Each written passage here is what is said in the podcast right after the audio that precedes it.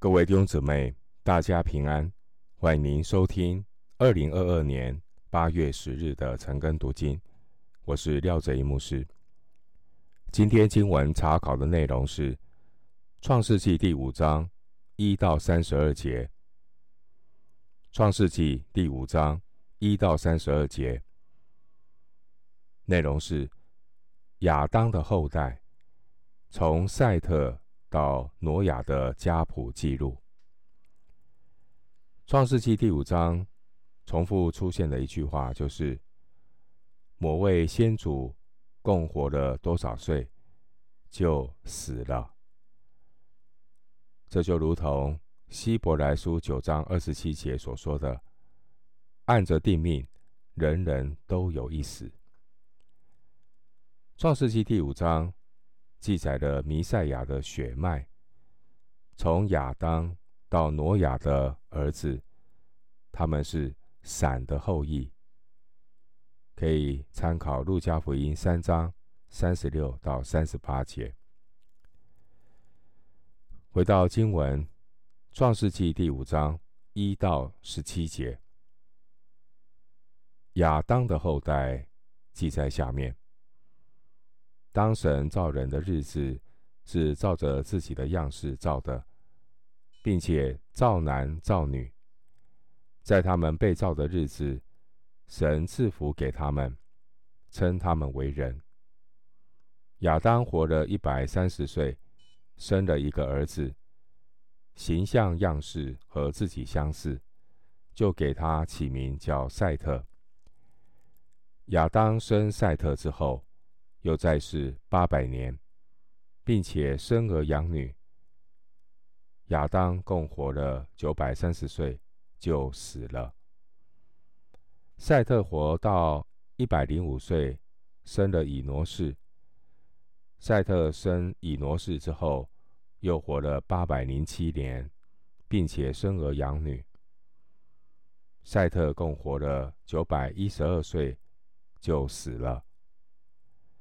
以挪是活到九十岁，生了该南。以挪是生该南之后，又活了八百一十五年，并且生儿养女。以挪是共活了九百零五岁，就死了。该南活到七十岁，生了马勒列。该南生马勒列之后，又活了八百四十年。并且生儿养女。该男共活了九百一十岁，就死了。马勒列活到六十五岁，生了雅列。马勒列生雅列之后，又活了八百三十年，并且生儿养女。马勒列共活了八百九十五岁，就死了。第五章第一节，我们看到。神按着自己的样式造亚当，后来人类的始祖堕落，人因罪的缘故失落了神的形象。创世纪二章十七节那边记载，神说过那必要发生的死亡。我们从创世纪五章五节之后的经文记载，可以知道，人的罪所带来的咒诅开始应验了。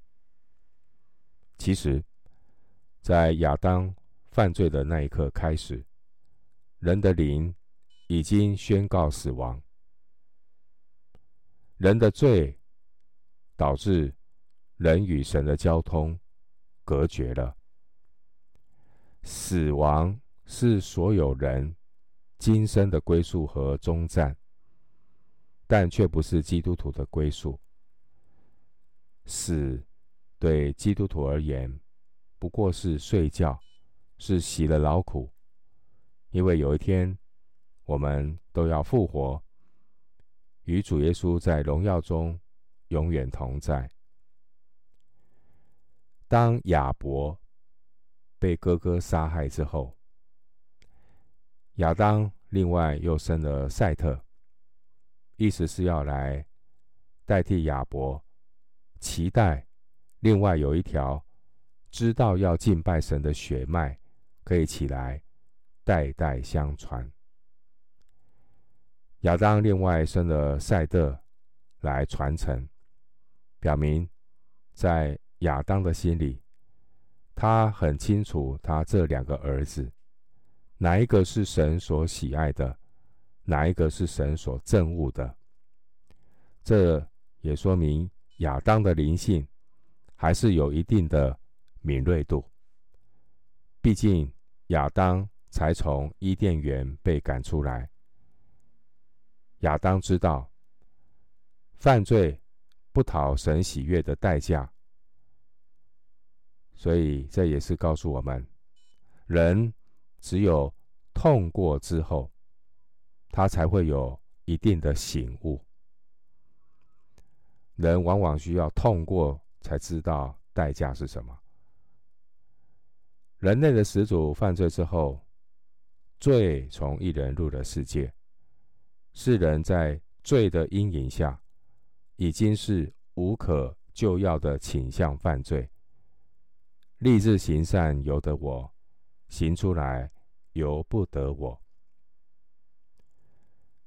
创世纪五章四到五节记载，亚当生赛特，赛特生儿子的时候，取名叫做以挪士。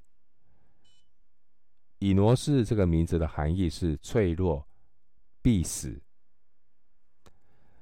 在创世纪四章二十六节那边提到说，以挪士出来之后呢，那时人才求告耶和华的名。赛特给儿子取名以挪士，有可能是赛特已经觉悟到人类。的一生呢，就是脆弱虚空，就如同以挪士这个名字的含义。因此呢，从那时候开始，他们求告耶和华的名。创世纪五章一节强调，亚当是照神的样式造的，而创世纪五章三节说，亚当活到一百三十岁，生了一个儿子。形象样式和自己相似，赛特和亚当形象样式相似，表明赛特和他的后裔是属于有信心敬拜神的人。但即便如此，亚当的后裔按着定命，人人都有一死。另一方面，我们看到，在大洪水之前，人类的寿命比较长。在大洪水之前，人类长寿的原因，是因为距离原始的被创造呢，还没有很长的时间。然而，当罪从一人入了世界之后，世界的环境受到影响，产生了变化。在大洪水之后，地球的气候也渐渐有了改变，而更严重的影响是人类的道德每况愈下，而人的寿命也缩短了。回到经文，《创世纪》五章十八到二十四节，亚列活到一百六十二岁，生了以诺。亚列生以诺之后，又活了八百年，并且生儿养女。亚列共活了九百六十二岁就死了。以诺活到六十五岁，生了玛土沙拉。以诺生玛土沙拉之后，与神同行三百年，并且生儿养女。以诺共活了三百六十五岁。以诺与神同行。神将他取去，他就不再世了。我们读创世纪第五章。创世纪第五章提到以诺和拉麦。第五章的以诺和拉麦不同于第四章也出现的以诺和拉麦。创世纪第四章的以诺和拉麦是属于该隐家族不敬虔的后裔，而创世纪第五章所记载的以诺和拉麦是亚当另外一条血脉，为要代替被杀的亚伯，他们是属于近前的后裔。创世纪五章十八节提到以诺，以诺是自亚当以后近前后代的第七代。参考犹大书十四节，敬虔的以诺，他因着信与神同行三百年，他得到神的喜悦。希伯来书十一章五节。以诺的儿子马土沙拉的出生，是以诺人生历程另外一个阶段的开始。在五章二十二节说，以诺与神同行三百年，这是以诺最难能可贵的地方，也就是以诺他是一个贯彻始终与神同行的人。以诺他如何与神同行？他与神同行的时间不是三天、三个礼拜、三个月，而是三百年，一直到他离开地上。这也提醒我们，关乎灵性成长的问题。关乎灵性成长的问题，我们很容易是三分钟热度，因为我们有太多体贴。肉体的理由。然而，我们看到以诺他走完一生，却能够坚定不移、贯彻始终的与神同行。唯一的理由就是他必然是尝到主恩的滋味，尝到主恩滋味的甘甜，成了一个人与神同行的动力。以诺与神同行，行这个字。表明以诺与神的关系是一种稳定、渐进而且深入的关系。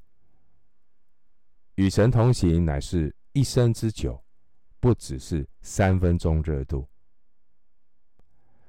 人类的始祖因着背叛神、不信从神、不服从神的管理，听信了那恶者的谎言。那时候在伊甸园里。蛇对夏娃说：“你们不一定死，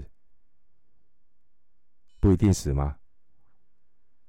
当我们到了创世纪第五章，圣经清楚地指出人犯罪后的后果。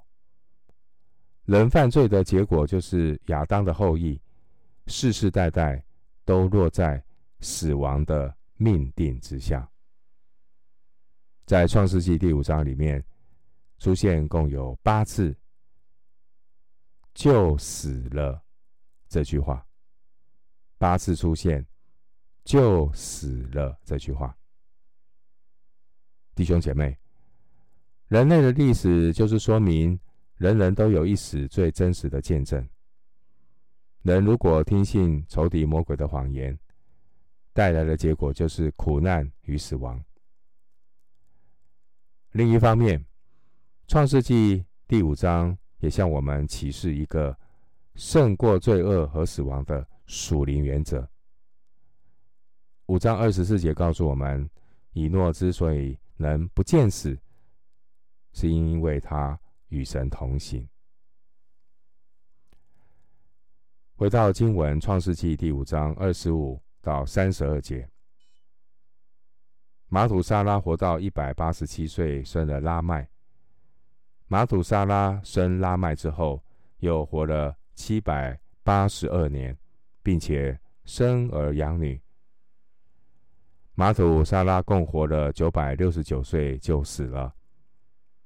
拉麦活到一百八十二岁，生了一个儿子，给他起名叫挪亚，说这个儿子必为我们的操作和手中的劳苦安慰我们。这操作劳苦，是因为耶和华咒诅地。拉麦生挪亚之后，又活了五百九十五年，并且生儿养女。拉麦共活了七百七十七岁就死了。挪亚五百岁生了闪、含、雅弗。经文二十五节，我们看到这位马土沙拉，他是圣经中记载活得最长寿的人，总共活了九百六十九岁。马土沙拉这个名字。原文的意思是，到他死时必要施行，或是在他死的时候将要有大事发生。换句话说，马土沙拉这个名字的意思是表明了，在他死的时候有洪水要来。这说明马土沙拉是一个预言性的名字，因为马土沙拉死的那一年。毁灭性的大洪水就要出现。经文二十五节提到玛土撒拉在一百八十七岁的时候生拉麦。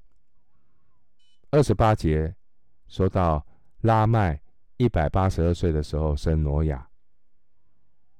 之后在创世纪七章六节说，挪亚六百岁的时候洪水泛滥全地。所以，我们把二十五节、二十八节，还有创世纪七章六节出现的三个数目字加总起来，正好是九百六十九年，也就是马土沙拉死的时候的岁数。另外，经文二十九节，我们看到拉麦给挪亚取名字，取名挪亚。也是有一定的含义，因为挪亚这个名字的意思是安息。挪亚这名字背后的期望是能够希望得到安慰。人类没有安息，因为人类在罪恶、苦难、死亡的威胁下不得安息。而人类的出路和盼望在哪里呢？创世纪三章十五节预言。女人伟大的后裔，也就是主耶稣基督，他要带给世人真正的安慰。凡劳苦担重担的人，可以到耶稣这里，主耶稣必使我们得安息。我们今天经文查考就进行到这里，愿主的恩惠平安与你同在。